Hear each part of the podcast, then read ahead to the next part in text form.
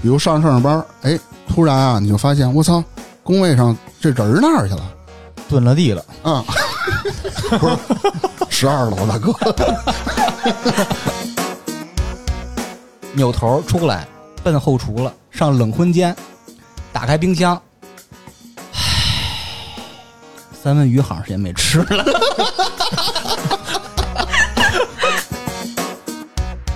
早上九点一定是来的，嗯，晚上五点一定是准时走。嗯，只要在这个时间段让他加班，马上生气，我操，他还生气，马上闹脾气。在刚刚过去的周四，就在我身上发生了一次。就在你身上是吧？对，就就就就直接把你急了。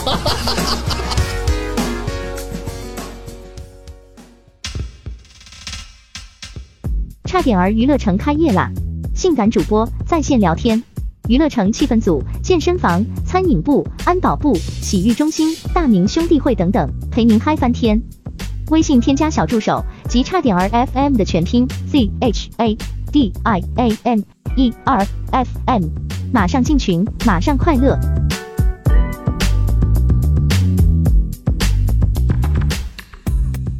大家好，这里是差点 FM，我是大明。我是粗梅，好喂，这是哎，这最近哈维分享了棍儿哥的第二集啊，然后哈维分享以后呢，我觉得咱们也可以聊聊咱们在职场中遇到的一些混子，哎，我觉得这种例子也也是有的啊。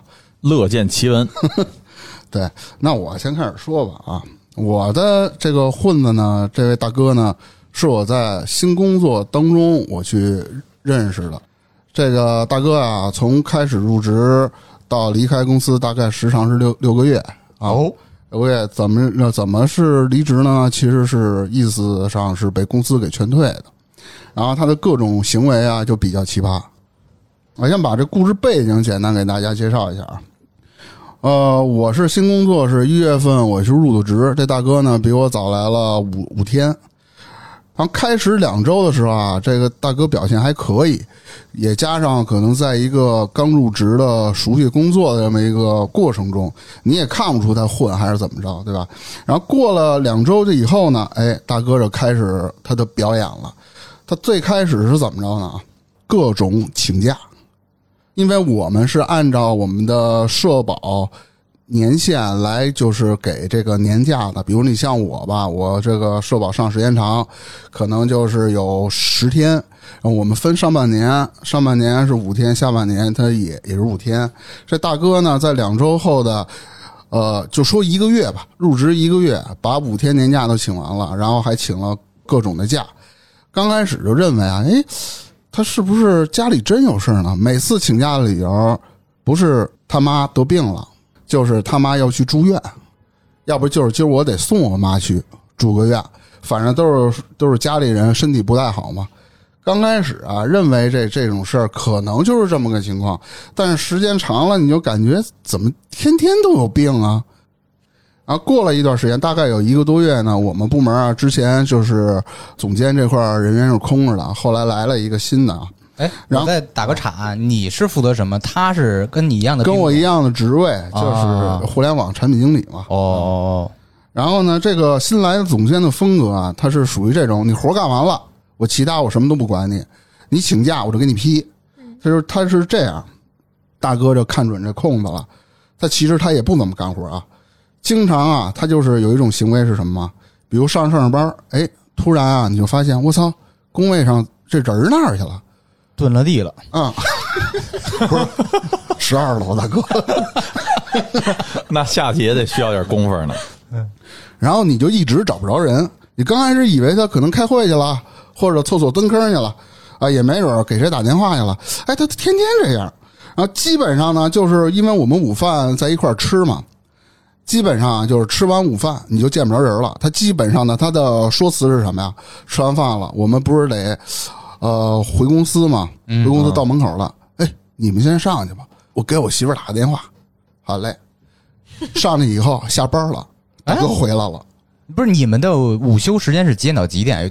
十二点半到一点半，就休一小时，就一小时啊！基本上吃完饭要吃快点，到公司就是一点多了，你赶紧抓时间，嗯，抓紧时间，你趴桌上眯会儿嘛，哎，大哥 我赶紧开始工作，抓紧眯会儿。正常操作不都得抓紧时间眯一会儿吗？嗯，而且大哥有一毛病啊，从来不提前请假。比如说，我明天要有事儿，我当天晚上我我跟我们呃部门的头儿或者跟同事打声招呼，说我明天有什么事儿，我要办什么事儿，是吧？嗯，往往都是第二天不见他人了，然后领导找他找不着，给他打电话干嘛呢？哎，在医院呢。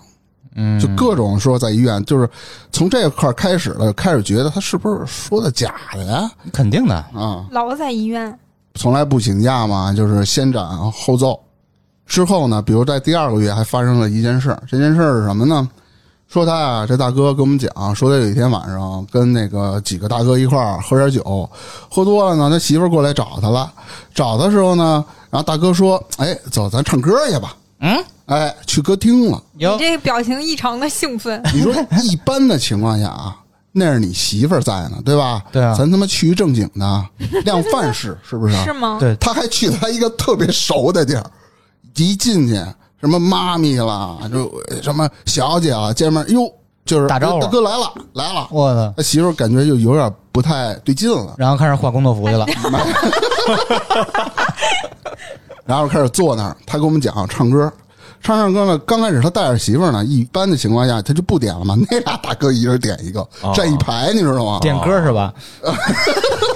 好几个歌，点他媳妇儿，嗯，然后最后影儿呢，他那哥们儿点的那女的呢，他还认识他，然后还过来跟他敬酒来，哇哦，然后他媳妇儿就生了气了。那肯定的。啊，当天晚上收拾东西就走了。然后他就是以这个为借口吧，整天啊上班就就是突然就不见人了，也不知道干嘛去了。反正说是给媳妇打电话啊赔不是什么的，就这个就得又得持续了小一个月。哎，会有人用这种借口跟公司请假吗？你自己家的事儿跟公司有啥关系他？旷工，他不是说请假，比如他早上来了，然后哎坐这儿待了会儿，一会儿不见人了。干嘛去了呢？回来一说，哎呦，给我媳妇打电话了，我哄她呢。一会儿又不见人了。一般只要不见得人，你俩仨小时你就见不着，也不知道干嘛这。一天就下去了。嗯，对，基本上这个人啊，在公司里就是不作为。怎么不作为呢？所有的工作啊基本上就拖，能拖就拖，整天抖音不离手。因为我最开始是坐在边儿上嘛，啊，啊，打卡上班儿。哎，你能看见他抖音刷什么吗？应该是在刷差点就 FM 的东西。特别土，什么意思？而且刷的全是女的。你废话嘛，那肯定啊。我我就不刷女的，就是各种那些刷女网红。你刷什么？啊你刷你刷摩托小伙子车，没有不刷摩托车。我一般就是摩托啦、狗啦、宠物啦这种，因为我特喜欢看这种东西嘛，所以我推就另外手机上刷小美女是吧？我来给你捋啊，这大哥啊，早上来啊，从早上到下班这一天都干嘛？首先打卡上班啊，啊，打卡上完班了，哎，叫你得咱得抽根烟是吧？抽完烟那你就回去吧，开始开始工作了。不，把手机拿出来放桌上，还他妈放着声儿刷什么？刷抖音啊，有病吧？特牛逼！因为因为我们那个产品那屋啊是一封闭的屋，它能两边关着门呢。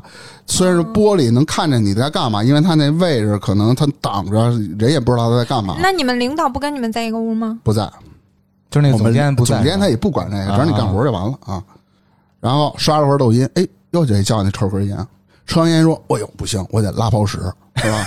蹲个坑，蹲完坑回来，哎，接着刷抖音，刷完抖音聊微信，聊微信啊，聊着聊着，这上午就结束了，吃午饭，该吃饭了，哎，走吃饭去，吃完饭就不见人了。”就整个人就消失了。对，不见人。有的时候呢是直到下班才能看见他，有的时候呢是偶尔是，比如三四点他回来了，回来干嘛呀？先拉泡屎，然后再抽根烟，然后再刷抖音。他新陈代谢挺好的。对，天天就这样。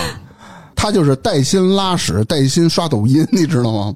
每天啊，每天，我只是每天，中午吃饭前半小时电话，吃饭以后呢半小时到一个半小时电话，这是我能看见的啊。然后动不动人就不在了。他打电话是在办公室打还是出去打呀？不在办公室，要不在那个我们专门有一个吸烟室啊哦，，我因为我们有实验室嘛，要不然这得多日理万机啊！要不然就坐在会议室打。我说那老打什么电话呀？谁打来的呢？他说他是他媳妇儿。我说想他媳妇儿得有多闲呀？你老公中午吃个饭，你就不让人吃，你首先跟人聊半小时，吃完饭后你不知道他要上班吗？又抓着聊聊他妈一个多小时、俩小时的。我刚开始我就有点怀疑了，我说这干嘛有这么腻歪吗？在歌厅不是就地分手了吗？没有，没有，又搭上了你听我说呀，啊！牛逼在后头呢啊！你总觉得这个事儿啊一多了，你总觉得不对劲，但你又说不出来啊是哪里不对劲，嗯，因为咱刚开始也不知道他后面的事儿啊，慢慢我就会讲啊。其实他在这个企业里啊，就我不之前说待了六个月嘛，那每个人都会有一定的产出，比如你有什么东西做了什么嘛。然后最后他在做工作交接的时候呢，就两个 Excel 表，还有呃还有一个十个页的 PPT，嗯十页的十 PPT。页的 PPT，他 Excel 表啊，特别那乱七八糟的，因为我们就把功能列表列出来嘛，类似于就跟互联网相关的嘛。嗯，就特别水，全都是错的啊。就一般是，比如说让他给他派一活儿，是工作时间你必须规定时间内交，就各种图。最牛逼的是一个文档，我一个礼拜写完的，他直到一个月之后，连他妈动笔他都没有动。因为我们公司有点复杂，因为新来的这个总监和公司的另外的人不是太合，一直都在弄这事儿。他看着机会，他就不干活了，你明白吧？就总监没法追他活儿是吧？对对对，这大哥呢就这么这么去干，因为总监后来走了嘛，总监其实待了两三个月，人就辞职了。辞完职以后呢，是我们这边又一个产品经理，因为他在工作在这家单位有两年半了吧，他就做一个头。我们工作呢都是今天干了什么，我就我就跟人说一声是吧？然后人家给他安排了就是一个活也没干，然后并且他还老这样请假，中间旷工，人家好话赖话人都跟他说过，提醒过好多次，还这么干，为什么给他劝退呢？最牛逼的是什么呀？他其实是端午节之后走的，端午节放完假，咱就得上班吧？嗯，咋？哎，大哥又又没来上班，大概中午了，我们这个头儿嘛给他打了一个电话，问他跟哪儿呢？你知道他怎么说的吗？医院的呗。没有，我跟外面玩呢。哦，你怎么不请假呀？你什么时候走的呀？放假最后一天晚上走的。哎呀，错峰。你妈，这不就是诚心吗？嗯，然后当时啊，我们这个就是头儿嘛，就有点急眼了。好话也说过，赖话也说过，你老这样，我不往上捅，当是领导找我的事儿，所以就把这个事儿捅到大老板那儿了。一聊，大老板什么都知道，哦，他早在我们老板这儿挂上名儿了。怎么挂名了呢？因为我们这个产品办公室啊，离前台特近，因为我们都有监控嘛。你出门干嘛去？什么？让前台盯着他，就盯他一人，几点几分走的，几点几分去厕所了，几点几分回来的，哦，整天的这个就是一整个表每天都给老板发。其实老板知道，老板就在等你们什么时候把这事儿告诉我。你看，所以前台很核心，大家再去新的公司一定要跟前台小姑娘、小伙子搞好关系。对的，对的，哎，我也想说这句话。我有一家公司的那个前台，就很明显的是老板的眼线，啊，真的就什么东西都跟老板汇报，还单独开会，他们俩。嗯嗯嗯因为他做的太过分了，别人怎么不盯？嗯，太为什么？显眼了。对啊，为什么就盯他呀？然后转过天来，因为他那个端午节第一天上班，他不是没来吗？第二天啊哎哎，丧不打眼的来了。来了以后呢，其实部门已经决定就要把就其实就跟开除差不多，嗯，就要开除他。然后他呢，如果我换成角度是我的话，我要这么干，你开除我了，我明显他这么干的情况就是，可能他就不想在这公司待了，你就给我开了就完了，我就走了，是吧？哎，他还又想留在这儿。啊，就特你妈奇怪！你就这么干了，然后公司说了你要留也行，给你来一个那个，其实就僵的一个，其实不想要的，没想到他能答应啊！怎么说的呢？全公司大会通报批评，我操，然后把他这个作为典型，然后整个的这个考勤制度是要修改的，然后呢，一个月观察期，就等于说这一个月我公司是有呃理由直接给你开的，只要你有任务没完成，如果还是这样的话，他就给接受了这个。接受了。我操，没皮没脸不是，啊！我觉得这啊公司还挺人性化的，还给你观察期，我觉得公司这个处理太弱了，就是应该直接开除也没毛病、啊因为你有证据啊，什么证据都有。对啊，你违反了公司的规定。然后呢，部门领导呢刚开始也是意思说是想给他弄了，是吧？然后心一软，跟老板去保证这个事儿，先给他观察一个月。他既然答应了嘛，老板说他改不了，老板就直接这么说的，说你给他担保了，万一他该这样打不打你们的脸啊？对啊，其实最后也是老板拍板了，必须给我走对，嗯啊！老板这么处理是对的。嗯我再跟你说说啊，整体的世界脉络就是这样，反正公司各种混啊，还有一些特别小的事儿，让你他妈就是特烦的，看着就就打心眼里招人烦。你知道干嘛了吗？嗯搞 IT 的都一般人都喜欢用机械键盘，啊，哎，家里弄了一些机械键盘，你跟家里敲啊，那玩意儿噼里啪啦、噼里啪啦的。我们那办公室又是一个跟封闭似的，一屋里就他那儿一机械键盘，噼里啪啦、噼里啪啦敲，你说你烦不烦啊？他想当机械战警，之前说过的，不听，不听呢，我们我们就他有点强迫症，我们就把他机械键盘那键全给他拆了，啊，然后给他瞎鸡巴装进去，你知道吗？就这种，那这样他还接着用，我都他妈无语了。有一次我差点跟他急了啊！还有在公司里封闭环境放屁，进屋叭来一屁，进屋咚来一屁。我说你背着点啊，他说老爷们儿你怕什么呢？我说废他妈话，又不开窗户又不开门，你他妈叮咣五次的屁，我操！礼貌问题嘛。对啊，什么逼事儿不懂。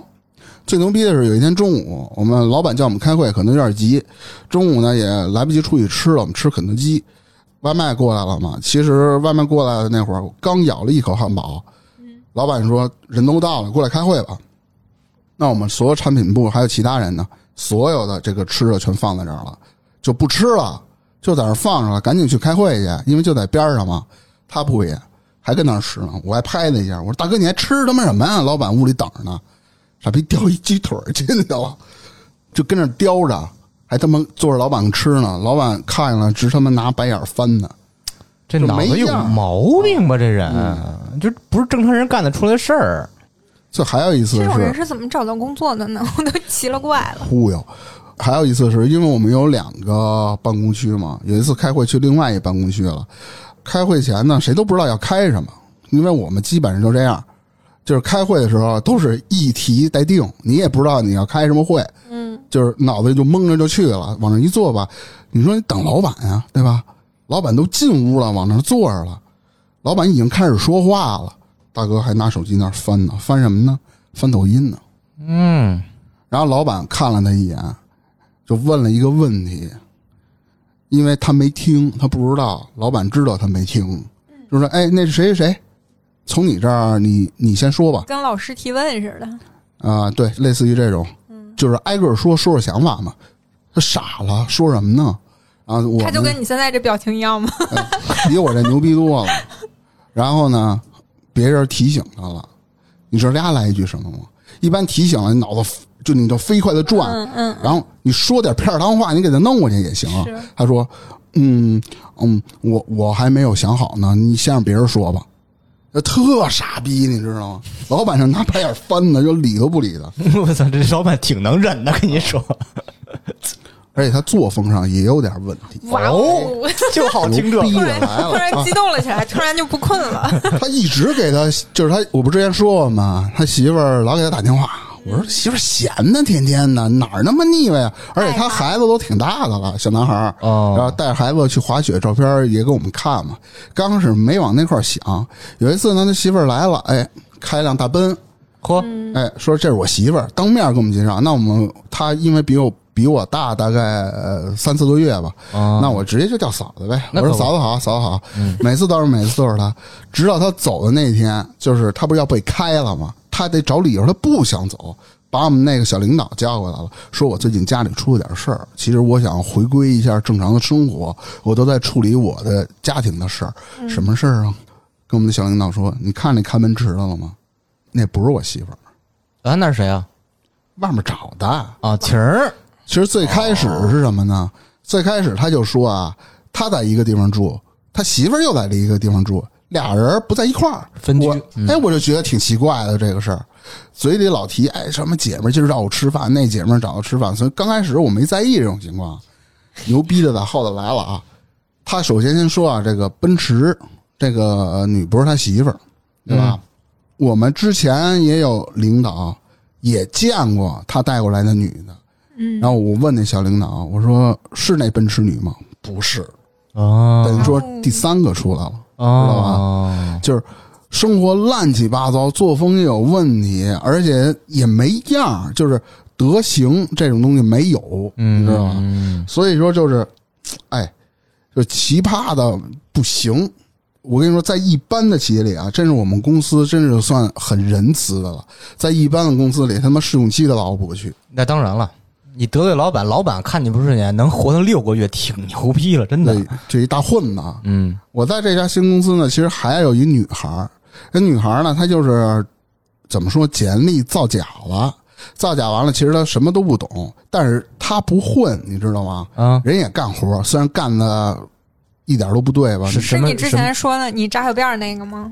扎小辫儿，扎小辫儿，就是你形容那个同事，就是你形容那个同事说半天，我说这感觉就是大明扎小辫儿，呃，不先不管那个，忘了忘了。那个女孩是什么职位，负责什么内容交互交互 就是啊。啊啊，就是有两个取消页面，啊？那那个女孩儿气人，她不懂吗？吗？她给你犟，死犟死犟。杠精嘛，就是都做过，什么都懂。对，对那个也是被劝退的。那个是怎么劝退？能力不行，四个月让他走了，因为还给他留了一个月，因为实在太差了，真你不是老板真的。好仁慈，老给啊人留机会。我就这俩人儿，但是人家女孩呢，好歹她跟人人干活儿，她他妈整天不干，正跟人混，你知道吧？嗯说我要分享的就是这么个事儿。嗯嗯，我也来补充两句儿。之前我之前也在一个正规的地儿干过啊，啊 有正经工作，就是我的第一份工作，也就是我八年的在酒店的那份履历。啊，我是零七年入职，一个大哥，当时我记得是零七年，应该是大哥四十二岁，当时职位是一领班儿。这领班儿是什么意思嘛？他有几个职级，你进去以后啊，你是一个实习生，实习生转正完就是服务员，服务员有一个副领班儿，副领班上面就是正领班，是这么一个流程，中间隔个三四级，其实很快，一般一两年就可以升一级这种的。我零七年入职，那大哥四十二岁，是一领班，正常领班的年龄应该在二十七八岁。嗯，四十二岁大哥，他是从九零年就开始跟人干的，一直到我一五年离开这个酒店这个餐厅，大哥依然是领班儿。大哥就是混日子呗。为 什么？哎，那为什么不？就是感觉这种工作年纪大的人不是不适合吗？哎，我给你拆啊，这个大哥挺有意思。他大哥有一个最大的特点吧，他就是特别负能量。这个负能量体现在哪儿啊？最最明显的状态就是经常的自己一直叹气。因为一直是领班儿是吧？不是跟那没关系，他这人就是骨子那种负能量，跟他那职位没关系。他有可能还特骄傲自己是领班儿，我不是服务员那种，知道吧？虽然我们五十了那种，是吧？就各个细节。我刚到那时候，我哎，这都这都是老师傅嘛，你尊重啊。我说师傅您好什么的，我是刚来的，您多教我东西，我也多向您学习。唉，干呗就，干着干着你就知道怎么干了。我说我啊，行行行行，你们 要死了似的。后来慢慢的发现大哥啊有几个点啊，就典型的酒店那种特油的人的油耗的那劲儿了嘛。我明白。第一是？偷吃偷喝，嗯嗯，虽然我们都偷吃偷喝，这大哥有点过分。比你还过分呢！比如说吧，操！正常的话，我们呃小孩儿外边盯着嘛，营业时间是到晚上十点，嗯，大哥基本上八点半九点自己偷偷到我们那个所谓的休息室，但其实是专门洗杯子的地儿，一个小屋。大哥啊，往那儿一坐，唉，这一声叹息代表什么呀？我一会儿拿什么吃的？琢磨呢，合着是吧 叹完这声气以后吧，扭头出来奔后厨了，上冷荤间，打开冰箱，唉，三文鱼好长时间没吃了。拿一他妈大铝盆那钢煮盆知道吗？啊，三文鱼，唉，这皮皮虾还行，得吃蔬菜，弄点菜，把冰箱一关上。唉，今天吃油醋还是吃千岛啊？你妈！咔浇完汁儿，到肉组那块儿就扒肉、扒牛排、扒羊排的地儿说，什么二子，给给给弄一块儿吧。他虽然啊职位很低，但是九零年就跟这混的，这都都熟啊，人驳不开那面子，啊，给弄一块儿吧。有里脊一小堆儿，啊，来来来来来吃这个，唉，每天就靠这口吃的了，是吧？端着牛排，端着沙拉，上刚才说那个休息间，往上一坐，这声叹息什么呀？今儿我喝一什么呀？想了会儿，又出来了，到酒库那儿，打开冰箱，有那个白葡萄酒和香槟起泡嘛。唉，这马孔尊还可以，拿一瓶儿，它是那种啊，我们正常偷吃偷喝啊，都塞在自己西服或者说燕尾服的那个兜里边儿，他是明目张胆，好歹藏着在，哪儿？嗯，在里边一掀开这个衣襟儿，就能塞里边嘛。哦哦哦小瓶酒是可以放的特完美，外边看不出来，因为肥大嘛，工作服。嗯，大哥拿了一瓶白葡萄酒，把那冰箱一关，唉，就它长跟企鹅似的，知道吗？我操，它本身它那燕尾服吧是白色衬衫露着，外边是黑的，就跟那个企鹅一模一样。又大哥又肥胖，递上杯酒，嘚儿哒嘚儿哒嘚儿哒嘚儿哒，去这个休息间，接着去往上一坐，开始酒，喝一口酒，唉，然后吃口菜，你妈逼我！自己跟这没人理呀，你知道吗能？不能把他嘴堵？人缘巨次，没人理呀，自己喝到十点半，一看，那弄一门缝儿，哦，外面没客人呢，回家吧。嗨，这一天天的，他他妈也是，就这个瞬间，呃，还有抽烟时候特别明显。嗯。他抽烟时候有一毛病是必须配茶的，嗯，先就跟跟以前我习惯有点像，我估计我学大哥那种，你也负能量，先先弄上茉莉花茶，喝那个抽烟配茶，哎习惯。特别好，这个感觉，我三口五口的先喝上。我，就知道喝吃甜品配个茶还挺好吃。那是红茶。嗯，喝三五口茶呃茶水了，点上一颗烟，吐这个第一口烟时候必须配那个，把这把这个还得配着，知道吧？抽一口嗨一声，抽一口嗨一声，然后他妈大家跟着忙嘛，往那个什么送杯子了、送洗东西都往往里放、往里堆的时候，来回来回穿梭。大哥看着那忙碌人群，你妈的！我我就想过去他妈揍他，你知道吗？操！就特别的负能量，哎而且还特别愿意跟客人较劲，这种人知道吗？那时候上不上去呢。就就就那操呀！到那儿了，人客人点菜，哎，我觉得你们这儿的奶酪不错，想来一个奶酪拼盘儿。嗯，哎，他说，哎，我实话告诉你，我们这儿就一般。那你推荐一个更好的？不是人说，哎，但是点评上说哎还没说完呢，哎点评就是瞎掰刷的刷的。我操！我说还有人向客人说这个事儿的人他不是老板，他不往外推。啊对，而且他妈是反着来，我们要推荐这个菜的，这不是说点评说不错，我们尝一个呀。哎我我是丑话跟您说了，他不行。您要点呢，我给您点上一百九十八，好吧？最经典的是什么？因为他吃过，所以他知道不怎么样。写上那往那个本上写啊，奶酪拼盘一百九十八点那意思不听劝，天天遭人投诉。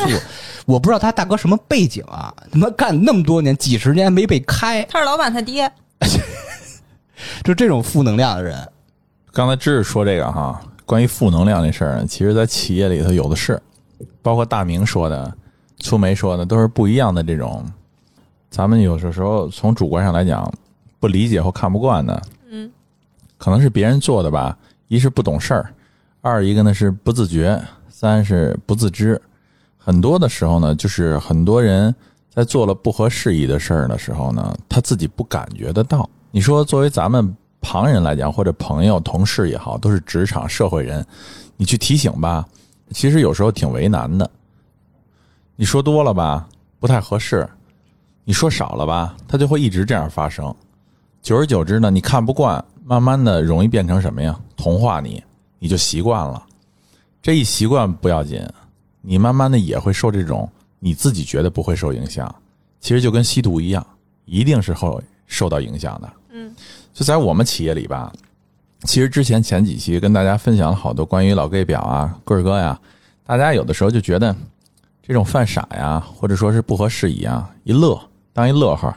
但实际上呢，有的时候呢，不光是这种管理层啊会出现这种情况，其实执行层啊也这种情况比比皆是。咱说实话，人的能力有大小。当你执行一个工作的时候，我就有的时候就觉得，这个执行的能力其实是特别重要的。嗯、像刚才大明说的那种，跑厕所啊、抽烟呀、去拉粑粑呀，这种情况呢，在我们这儿也有。其实呢，有的时候就觉得，不知道自己是真的不自觉还是不应当，但是他本身这个人的主体其实是不会意识到的。他觉得反正我人在这儿呢，嗯，就不会有大问题。这就是为什么大明刚才说的那种人，就是说，嗯、露个面儿然后就没人了，然后下班之前再露个面儿他自己的认知里头，他会认为，哎，我来了，你们能说什么吗？反正我也参与了，也不是没露面儿但是其实大家这种潜移默化的认知，没有人是傻子，也没有人是瞎子。我举个例子吧，我们这儿来了，有个坐席标兵，坐什么？坐席标兵嗯，啊，这个是大家伙儿起的，哦，叫坐席标兵。其实听起来啊，坐席又是标兵，是吗？对，多么出色、多么优秀的一个榜样啊！嗯，手艺，其实呢，是一个，其实呢现在，个是捋席子呢，其实呢，是一个，就是有点带有讽刺。玩笑意义的讽刺的这么一个称呼。其实不提倡这么说，事实呢能说明问题。早上九点一定是来的，嗯，晚上五点一定是准时走。嗯，只要在这个时间段让他加班，马上生气，我操，他还生气，马上闹脾气。在刚刚过去的周四，就在我身上发生了一次。就在你身上是吧？对，就就就就直接把你急了。就刚刚过去这周，幸亏只有意思，男的女的？你先说呃，男的想了半天，啊。啊、就是想了半天是就不是真没分出来。不是针对这个，不是针对这个人说是你这个人好人坏，谈不到职场嘛。我们只说在工作场所里做的事情是否适配团队的节奏。因为很多人说我有我的性格，我有我的方式。当你的方式和性格不匹配你工作的团队进度和节奏的时候，其实严格意义上来说就是不合适的。对，嗯你多么出色，用在这儿使不上劲儿，对，是吧？三点零的发动机，你搁在飞机上一样是小排量。嗯对不对？就这个道理。我给大家讲讲哈，呃，在之前啊，在周三的时候呢，从集团公司呢发来了两个文件，一个是精神宣贯，就刚刚过去的讲话，我们一定要在集团不管哪个部门哪一层级的公司，都要讲一遍这个事学习学习要学习，必须听啊！这就是为什么要在集团这种组织里要学习，这是一个。要求呢，做会议记录呢，同时把这些东西呢做成 PPT，要拿在后边领导的会议上进行讲解。谁来讲解呢？领导要讲解，但是这个工作文案工作谁来做呢？我们来做。我们来做的同时呢，领导还特别考虑了，你们部门呢派一个人，从我部门抽调一个人，再从别的子公司再抽调一个女同事，两个人配合着做，把这个工作做完。同时呢，做好录音，扒下了录音以后呢，做成文档放在 PPT 里。啊，这个 PPT 挺大的，需要一些时间。这就是为什么两个人做。等到了周四的时候呢，因为这个工作毕竟是从我部门来的，我要分配给一个同事，要求他去配合那个同事，就是其他公司的这个同事做完这个工作。同时呢，又来了一个工作，哎，这就特别考验一个人的工作态度和能力的时候了。就是你已经有很多事儿了，又来事儿了，你要承受高压的同时要完成它，你不要去找理由，说我七姑八大奶奶她她二姨老病了，这种就是纯属扯，就很能证明事情。又来了一个工作什么呢？半年集团半年工作会议，也是文稿和讲话以及 PPT 制作。一说文字的东西哈，首先你要内容是不是得得特别精准？其次是它的量不会小，第三个是稿得定下来，就得反反复复来回来去折腾，这是一定的。你就想好了吧，不折腾了八十回不算完，定不下来，这是一定的。所以要有这种心理暗示和准备的。同时要把这个定下来的东西，要在特别短的时间内，可能一晚上要加班，连夜加。为什么？要把刚才定的这十几页的东西或者二十几页东西，全都变成 PPT 展示出来。要在大会上几千人的会上讲，谁讲？老板讲。老板讲的工作幕后是谁？是安排我们工作的，譬如说总助或者秘书，然后是我们落地执行的单位。这就是我们接到的事情。你能跟老板说？这不该我做，哎，我就想问这个，这个活儿本来就不是你们的活儿，这两个活儿对的，应该是有综合部去负责这个事儿的。综合部，不管是集团综合部还是下下属子公司综合部，其实严格意义上来说，一般现在的大的集团都是什么呀？人员特别少，事情特别多，一个人没有八个活儿不可能。你像我们都是兼两级集团的职务，我怎么听着像我说我那领导似的，不是我们部门活儿他就给接。哎，刚才粗梅说到这儿哈，我从这儿接一个话茬儿，拐个弯儿说一个别的事儿，然后待会儿咱们接回来接着聊我这事儿。就说粗梅刚刚说的这个话题，其实啊，每一个人站在每一个人位置看到的和收到的信息不同。譬如说刚才领导给我工作，我给部门人员工作，在粗梅看来呢，就粗梅这个角度来看来，就好比他是我部门的员工，在他看来就是你就是一传活的，我可以这么理解吧？但是凡是有这就是我部门里头有这样的想法的人有没有？就是刚刚周四发生这个事情的这个同事完成的不是特别理想的这个同事，他就有这种想法，我能感受到，就是我作为领导，我能感受到，感受到什么呢？你看到的只是你看到的传活，你没看到的是你没看到我身后其他部分的工作，这可不是装的。领导有很多种推卸的、不干的，比如像棍儿，实实在在的说；还有一种就是全都给你甩了，就是只要来我就传，只要来我就传，甚至我传我连写都不写，拍张照片传给你，多省事儿啊！有这种的，还有是什么带着干的，我就属于带着干。为什么？因为如果像我们负责境外的工作，你看哈，我给大家捋捋，大家能能听清楚，这是很实在的日常生活工作。譬如说，我部门工作、党建工作，对吧？还有其他活动工作安排，以及部门主要的工作任务是境外投资业务，对吧？这些每一个事儿都没有少的事儿。那如果都是我来带着干，你觉得可能吗？完全不可能。我不是说夸自己哈，我觉得一个领导应该有的担当就是你冲在最前头，当你忙不过来的时候，开始合理、安全的分配工作，以及合理运用部门的力量和人资，这是才是正确的。如果你都揽在身上，那不叫管理，也不叫部门领导，也不叫部门工作，这是错误的。对于一个公司来讲，如果这样的人说我事事都我来，那对不起，你不适合这个角色。如果你只是二传手，事事都他来，对不起，你也不适合这个角色，这不叫管理，你没有给这个部门带来积极的正能量。所以呢，当我做这些处理工作的时候呢，做这些工作实际落地的人只能看到他看到的这些，他看不到你其他部分的东西，这个才是统筹安排。但是这些人的思想境界，他只能觉得你传给我了。啊，你就会传，活儿我来干。但他并没有觉得说，我就是那个你的落地的执行的最前沿的抓手。当我处在这样一个位置的时候，我才能特别理解这样一个安排。所以我话说回来，接着刚才那事儿说，这是两个工作了吧，交给我们的。结果周四的时候，我还特意强调了一下，我说记着把这两个文档在。部门的群里全发给你，你要仔细的看看完了以后，尽快的落地这个 PPT 工作。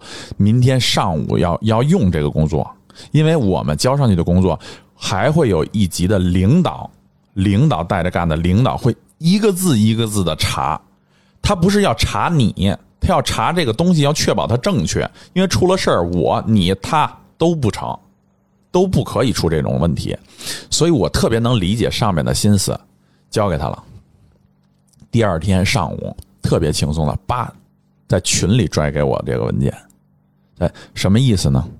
让大家看看，这是我干的，在群里拽给我这个文件，而且我多次强调了，在部门群里发送文件信息的时候，你一定要署名，请谁谁谁谁阅，或者请知悉什么什么什么事情，直接就拽文档，没有没有后边的任何文字说明，就是我拽给你了，你让我干的事儿我干完了。这一点你知道，在我看来是什么吗？是态度。草包领导啊，第一步应该抓的是什么呢？考勤，这不该是一个真正领导应该抓的事儿。如果公司都需要你去抓考勤了，公司那得什么样了？第二个是什么呀？公司不能抓什么呀？制度。草包领导没事就跟你说：“哎，咱们谈谈管理制度吧。”不抓真正的生产经营业务，这个公司完矣，休矣，真的就是这样。第二天上午拽给我了。等到中午的时候，集团领导打电话过来了，说第二个那个 PPT 文档好了吗？我说好了，我说我一会儿传给您。我把电话挂了以后，我们马上问他，我说昨天发给你的文档怎么样了？没做，一笔没动。你看，你交给他落地，一个地没落不说。他不仅不觉得有问题，他还在群里拽给你一个其他的工作，然后他自己不自知不自觉的情况下，怀着怨气呢。然后当领导打电话过来问的时候了，我首先是什么？第一个是先回答，第二个是先什么？应承一下。我没说我们没做，我马上问做没做？没做。我现在想的不是埋怨他，没做，那现在赶紧做。甭管几点，现在做。这个时候已经几点了？将近一点多了。那到下午五点多下班，还有几个小时是吧？那你是不是得快赶着做？该抽烟抽烟，该拉屎拉屎，该下楼蹲坑蹲坑。随随便便的平常的工作就是这三样，围绕着生活始终没啥。我一站起来，我就能从我的办公室里马上看到他的屏幕是游戏。人都有第第三感觉啊。就第二感觉就是谁看你屏幕呢，或者你余光你能撇，你第六感你能撇开，你能撇着，嗯，你马上就会切换快捷键切换嘛，这个压那个，那个屏幕压那个，这个窗口压那个。我当时就觉得，这对我是一种不尊重，同时也对我的智商提出了新的考挑战。问他呀，干嘛呢？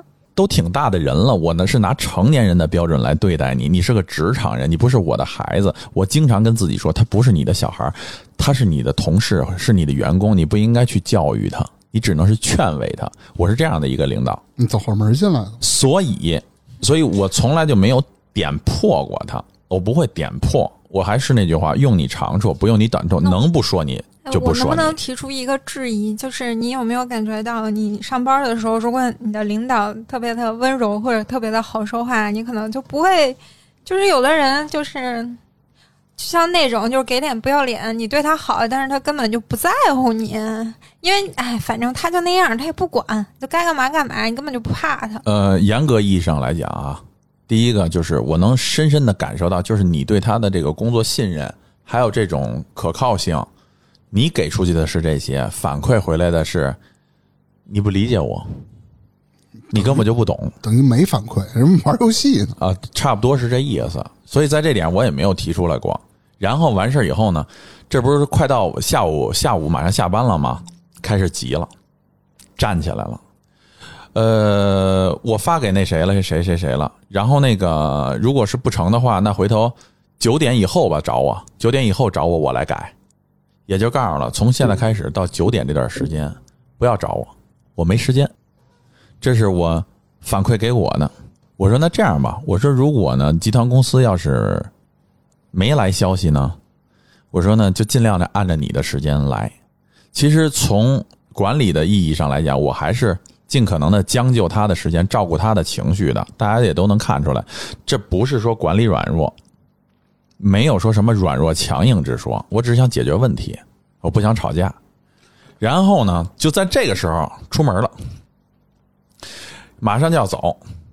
哎，巧了，二级集团的秘书就打电话过来，领导又打电话过来了，说哪哪哪董事长等着要呢，现在就发给我，马上就改，做多少发多少。你看，这是一号人物要东西了。嗯。你能说九点以后找我？不可能。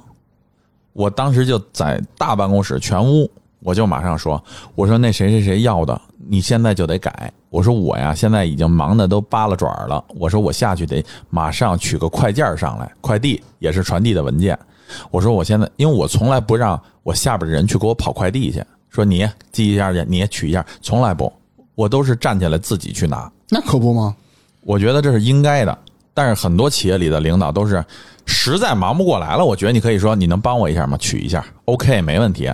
但是我能拿都自己拿，所以我跟他讲，我说你现在马上改，改完了以后马上发出去。现在哪哪哪谁谁谁要，嗯马上等不到你晚上了。然后呢，我说我先取个快件，我马上上来，我就下去了。下去拿了快件，我就一秒钟都没停顿就上来了。就在这个过程中哈，大哥下班了，我们其他的，我们其他的，我们 我们其他的同事在事后跟我说，说主任您出去的时候，说在这不停的摔东西，骂街，那傻逼嘛！操，不停的摔东揍西哎，我。觉得在公司里这种跟不管是跟同事还是跟领导置气，然后当场耍脾气这种行为，特别特别的幼稚不专一。就是我说一句事儿哈，一句话就是，我其实就真的对的是工作，而且造成这种局面的不是我来故意造成的。我觉得就对这件事儿，你没必要对人。然后呢，我回来了以后呢，他就跟没事儿似的，马上就说哪哪哪总现在事儿越来越多了，你不觉得吗？就开始 complaining，就开始抱怨跟我。你刚才说没抱怨我们的上级 抱怨我们的上级。就当时我就觉得，第一，呃，这个同事我我我就简单说一下，其实我不是说他人不好，是什么呢？就负能量，是挺负能量的，嗯，而且吧，就是就那一会儿，就是以之前所有的这种加班熬夜，都是我们部门女孩子干的，嗯，一次一次都没参与过，没有任何担当，对，他是唯一部门除了我以外的唯一的男男孩子，男生，嗯，一次都不会熬夜。哼我们部门搬沙发、办公室的东西，搬女孩子搬，男生没有。然后熬夜，凌晨三四点、三点四十五、五点多，顶着东方的太阳升起来打车回家，从来没有他，从来没有的。就是这刚刚过去的这个周四的晚上，让他多写了三十五分钟，他本应该完成的工作没完成的，多了三十五分钟，不开心了，闹脾气了，摔东西骂骂人，他是有后台的那个吗？不是，就是说白了吧，你什么台你也得干活呀，你来干嘛来了？咱平心而论，你哪个台来了，你把你那台请出来，咱们聊一聊，咱就拍着桌子聊一聊。他问题非常非常大，但我觉得你们企业也是有问题的，因为他不可能只在那儿待了半年、三。年多了，对，这个问题很大了，为什么不及时去解决这个问题呢？其实说实话啊，我们很多的同事就是在聊天的过程中就跟我说，说哥，你太惯着他了，是有点太惯着听了。出来了，有一点。我呢，现在呢，其实我不是说要收拾谁或者整理谁，如果该说的工作问题啊，我觉得确实是应该拿出来聊一聊了，也不能一直是这样的。对如果你再不自知，这样下去的话，是我对企业、对部门的伤害。而且他有可能觉得自己还特委屈呢，让我干多活，是的，是吧？是的，这就是为什么千年不做一个文档，做一个文档觉得呃了不得了，所以他是这个事儿的整个问题是他自己心态的问题。心态。嗯，就是个人心态，而且就是在这个过程中吧，咱说实话，就是他现在做的工作，我从职场的角度上来说，分分钟就能替换掉这个人，就没有，就是你在这儿，你现在全撂，随便找一人接起你来，对，你看芝芝特听话，做 PPT 也挺漂亮的，愿意加班到三点四十五去看东方我们的太阳。我们不是说，我们不是说说必须谁加班谁就是好样，我我疯了，我带着我的人没事老熬夜加班啊，这就是知识的团体的配合度和那个融入感是最强的，总有人所以希望主任去考虑我。哦，OK，就是总总他他说了半天，说了半天，就是哈维，你把我招进去。就是总总有总有人，真的总有人，就是在一个团队里是做贡献的，嗯而且他不会跟你计较掰扯或者随便甩的你，嗯就是他总是怀着一种积极的心态去解决问题，他目标非常明确，就是为了团队好。对。其实至至于其他的，人家不是说我非得计较什么嗯我，觉得我就是这种人。其实真的很重要，一个团队，对你知道，甭管怎么骂、怎么打，完事儿就是说事儿，而不是说你这个人，我，我我讨厌你这个人，我觉得那就太小，往小了想了。对，所以就刚刚过去的这个周四啊，真的就是我经历了，就是在管理上的一个。其实我是属于那种真的挺委婉的人，我觉得就是说我这话点到了，您要是还没听明白，我也不会说声嘶力竭的跟您来一通呢。我觉得那是我失了礼了。而且就这个员工哈，我说句心里话，在之前就年底的这种评奖项的时候，一次班不加的情况下，这跟棍儿有关系，就是他俩一伙儿的，是不是？棍儿介绍不不不不，他他他跟他跟棍他他跟棍儿也不是一伙儿，他俩他毕竟就是这个员工，毕竟还是在部门里的。他跟棍儿，因为棍儿说实话，谁跟谁完蛋，谁跟谁玩的，嗯真的就是他他不会想着你的，他自己也很明白。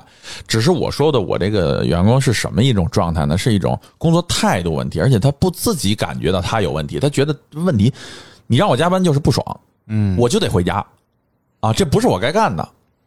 我要刚才说的是什么？就在以前很早的以以前一个评那个年年年度奖项的时候，嗯，他跟我们一个女孩子争，女孩子是比他后来的，是比他后来的新人，但是人家工作作风啊什么的，就是真的就特别好，就你能感觉到人的积极性。然后呢，可能有一次呢，棍儿就叫我说：“你看这个年年度的奖给谁？”我跟你说实话，我就是论论功行赏的那种人，那种领导，就是说你做的多，我就不会让你白做，我也不给你画饼。今天你受了所有的委屈，我一个字儿可能都没跟你提过，但我心里头都记着账呢。我不是那种就说说打击报复你不行，咱就说不行。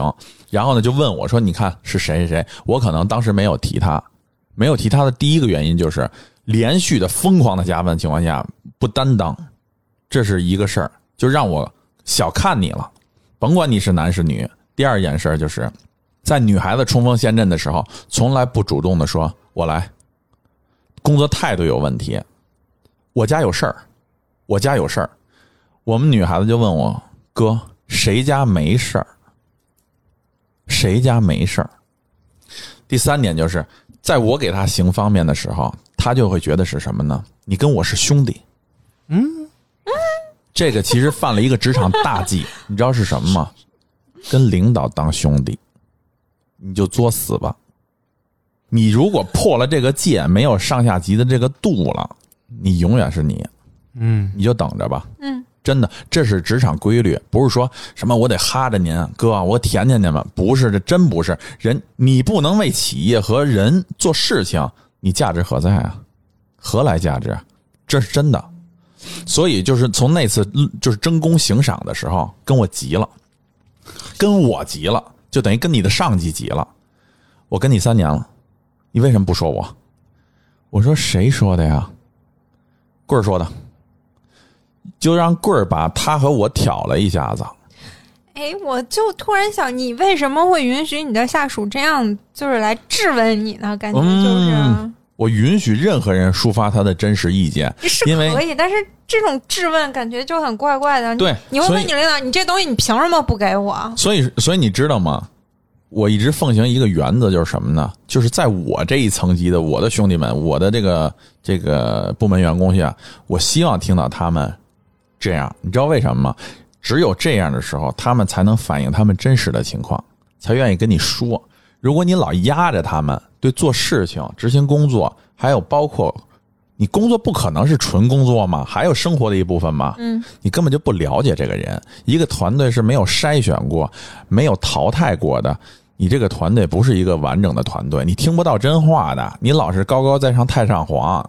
你那你为啥也不是那你为啥不见人下菜碟儿啊？我从来不啊，因就是我觉得那种嗯识大体的、懂事儿的员工，他能理解你，他就会嗯，对的比如说跟你平等交流。你像那种他就欠你收拾他，你就收拾他呀。我真的没有收拾过他一次，一次都没有，而且背着我去跟我们同事讲我的事儿，讲你什么事儿？就是讲我的个人的事儿。讲你有一十九的儿子。哎呦，反正真的啊，然后他可能觉得是无所谓，但这些事儿很快就反映到我这儿，很快就到我这儿了。然后，但是我从来都没有说说去要打击报复他，因为我觉得这事儿与工作无关，就当他年少无知吧。屁！啊，我只是这么想啊，自己去体会吧。所以就从那次论功行赏那次，我找他谈话，嗯，质问我的第一句话就是：我跟你三年了，你为什么不提我？因为我看不上。仅仅是一个奖，年底的评优，不是啥。能不能？我先，我当时就跟他说：“我说你能不能大方点、大气点？你争的目标，你争的对象是个女孩子，刚来没多久的，人家连续的加班、连续的工作，你自己看着呢。你加过一次班吗？没有。你能干的，马上替换掉你，人家能来。他们干的，你干得了吗？我从四月份出差，头一次交给他钱的工作，到这个月了，七月份了吧？七月见底了，没报完。我上周大家知道我出差，我上周出差。”一周的时间，交给新来的小女孩、小同志，四天全都签署完，报销完成，归还备用金，完事儿了。转什么什么什么什么什么归还什么什么什么完成，全都办完了。您放心吧，完事儿了。四月份呀，七月份呀，你报个账有那么复杂吗？别说，我一提醒他，就是集团公司财务怎么怎么着，那些制度来回来去折腾我。集团公司谁谁谁，他们不对。就找就找，不停的找这种理由，质问我的时候，干了一件特别让我吃惊的事儿，在这不妨啊跟大家分享一下，直接摔门走了，摔我的门走了，那我不跟你谈了，叭摔门走了！你都不生气，我听着都生气啊！是不是？是不是觉得其实就是舌头下压着一句话？就是您的这种行为，我不知道您觉得合适不合适。但我想问一句，从我个人都不说工作了，您摔门走了，您摔我呢，还是摔谁呢？还是摔您自己？你还用问？摔我呢 是吧？就是你。OK，那这种行为不合适宜。当你明白的时候了，咱是不是有点欠考虑了？当时做的，其实我还是正向正向的引导他，也没急，我也没急，也都是包容他。就是这样一次次一次次的，包括像上周四发生这些事情，就是摔东西，在部门里头，在我不在的情况下，刚布置完工摔东西，骂街，就大家后来跟我讲说说，他们之间的交流哈，就说说他这样不就是让他多加了一会儿班吗？说也不是哥的事儿啊，说这不是集团的要求吗？怎么还发上脾闹上脾气了？我感觉就跟哄一大少爷大儿子似的。就这种感觉，种种这种东西吧，就希望大家能够感受到，就是在职场的过程中啊，就是能对这些不自己感知到自己不足的这些人呢，多一些包容，多一些善意，有可能的话跟他们多一些交流吧，就是让这种情况降低，降低损耗。你看，大家都分享了，呃，就是比如企业里遇到一些混子啊，还有一些奇葩的事儿。那我就有三个问题，其实我刚才就想问啊，我在节目最后我我就给提出来啊，为什么会有这种现象？哪种现象？就这种企业里就是不作为什么的混子，我觉得啊，他们是怎么逃过面试阶段的呢？我个人觉得啊，就是人人的问题，是由每一个小的单元的人组成的这些事儿串联起来促成的这样的一个结果。我觉得他很多问题，但是面试的时候看不出来的，就好像你面试的时候，你怎么能看出来他经常要打电话，他什么就比如说什么个人生活比较混乱，你你面试的时候你看不出来这些呀？我我坚信哈，不管什么体制，大家也不要怀着那种传统的眼光，说是这是老央企、老国企，什么这那私有企业，我们公司领导什么公司包容，领导包容，咱不要怀着这些。杂音去看每一个事情，我觉得一定会一定会通过时间，还有人心，还有工作的实质内容来进行更新和淘汰的，一定是的，这是大势所趋。嗯，还有你说这种人的出现啊，比如拿我来说的吧，他会给我造成什么不好的影响呢？比如我们是一平级关系。他他妈整天不干活，我这整天吭哧吭哧干了，我不乐意啊。对你一个心态不平衡，再一个他干不完的活肯定要到你手里啊。如果他还有下级的情况下，那下级说我领导都这么混，那我也混呗。有机会有下级的，有机会啊！我给大家更新一下，棍儿就有下级啊。棍儿的下级是哈维。我说你说你，除了对平级、对所谓的下级，其实对上级影响也非常大。就跟大明之前分享那个故事一样，其实老板也不傻，当然也包括那种傻老板啊。虽然很占的很少很少，但是大明他那老板确实是不傻，人家都是看在眼里。其实对上级的一个决策，这人留用不留用，让他走不走，也是一个非常有影响的事儿。对啊，而且你耽误上级的事儿啊，嗯，就跟哈维说的，他交稿，哈维给他派的工作嘛，他拖了，那哈维自然也就拖了。那上面责怪谁啊？他不会责怪哈维手底下人啊，对会说哈维、嗯怎么安排的？对的，问你呢，怎么安排的？对的你，呀收拾他，就是这些压力全都会集中在我这儿。说你爱爱兵，爱兵如家人，他不觉得你爱他，爱兵，我操！他不觉得你爱他。嗯除了对平级、对下级、对上级，其实最严重、对影响最大的就是他本人。他觉得，对哎呦，我跟这儿能混，我天天的三天打鱼两天晒网的，我哎没事儿，我正常还能跟这儿活着。他最要他这种心态会越来越强烈他不觉得他在混呃，。就说，就咱们从咱们角度觉得自己非常的占，对，他就觉得，哎，我能一天就可以一周，能一周就可以一年，他就会越来越消极，越来越让别人看不上。嗯所以说啊，就是刚才知识提这点也特别重要哈。我其实也一直在想，就是通过这个部门的各项目、各种事情，逐渐的，咱就说实话，企业说虽然养人，但不会说所有的领导都认同这样一个情况。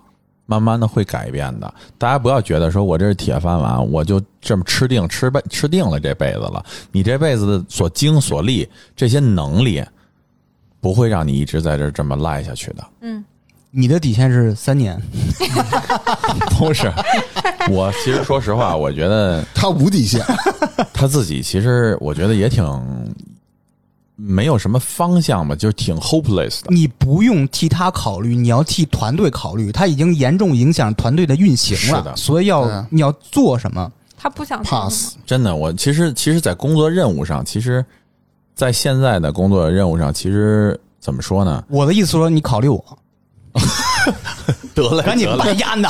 得嘞，得嘞，得嘞，哎，你你再多办俩人，少整事儿啊。团队跟着你过去，可以，哎，我我 差点 FM 入驻集团了，我能加班，我加班贼用心。差点 FM 入驻集团了啊！还有有大家有没有想过啊？如何杜绝这种现象的发生？其实也杜绝不了。你按我沟通来说的话，管好你能做的只能是沟通，对自己做好就行了。而且说，一旦发现这种现象呢，首先第一个立马及时谈话。如果企业里有这种现象，嗯不听直接把这人飞掉。没错。哎，我问一下，哈维，你有没有想过，有没有这个想法，就是要改变一下这个同事，呃，我其实说实话制裁，他？我没有要制裁他的意思。那你想怎么办？我其实能做的就是找他沟通。如果哈还是不成的话，还是不行的话通无用，我觉得。啊，有点这意思，就挺挺挺自我的那个。对沟通三年了嗯，然后我自己就觉得一种就是说我在我自己内部，我不需要说在大的体制下，你不用跟我说你爸是谁谁谁谁谁啊，可以，你爸是谁谁谁没关系，对，但是我想说，就是在部门的状态下，那我就会有这个工作上的调岗的安排。就你可能不会再负责，就是特别关键，你负责不了。就你这个责任心跟工作态度，你就负责不了。我不敢把重要的事儿交给你，嗯，哎你是不会累了，你可以把你也不会加班了，你自己觉得有意思，你就待下去。嗯，你可以把他调到其他部门吗？可以，但是我就想说一下，就是你自己觉得有意思，你就这么待下去。你只要觉得有意思就成，你天天看着他不生气吗？不生气，啊，那不是我的人生，我不是他爹娘，我不是他爹娘，我就说一句话，我跟部门都这么说，我不是你们父母，我没有教育你们的义务，我只有执行工作上落地工作、执行管理的义务，同时我有跟你沟通的义务，因为工作这层关系。如果是朋友，我们就多说两句；如果不是朋友，我们把工作做好，其他再无纷争啊，杜绝不了。嗯，啊，不用说，我给你说个 A 办法、B 办法，给你个良方，这个 master 治所有，不可能不是你你给他一偏方，啊！你给他一偏方，就就是下班之后套麻袋，对，大明儿去，大明儿去，大明儿楼底下等着去。那你们公司套的好几个得，准备多少麻袋呀？就就一下班，然后那个顶着麻袋出门了都。以后再有这种情况你就提我，我就是你的偏方。提哎，你你就是你知道我们差点 FM，呗你们知道我们差点 FM 那麻袋吗？那麻袋哥知道吗？嗯，哈维刚才也分享了他这个下属的这个故事吧，是吧？想问问听友朋友们啊，如果就是您摊上了像哈维这种三年一直保持如此的员工，您的处理方式是什么？您可以在评论区里给我们进行留言，给哈维提供一个套马大以外的选择。对，非常感谢，给他整一偏方嘛。嗯好，那这期咱们就聊到这儿，拜拜拜拜。拜拜。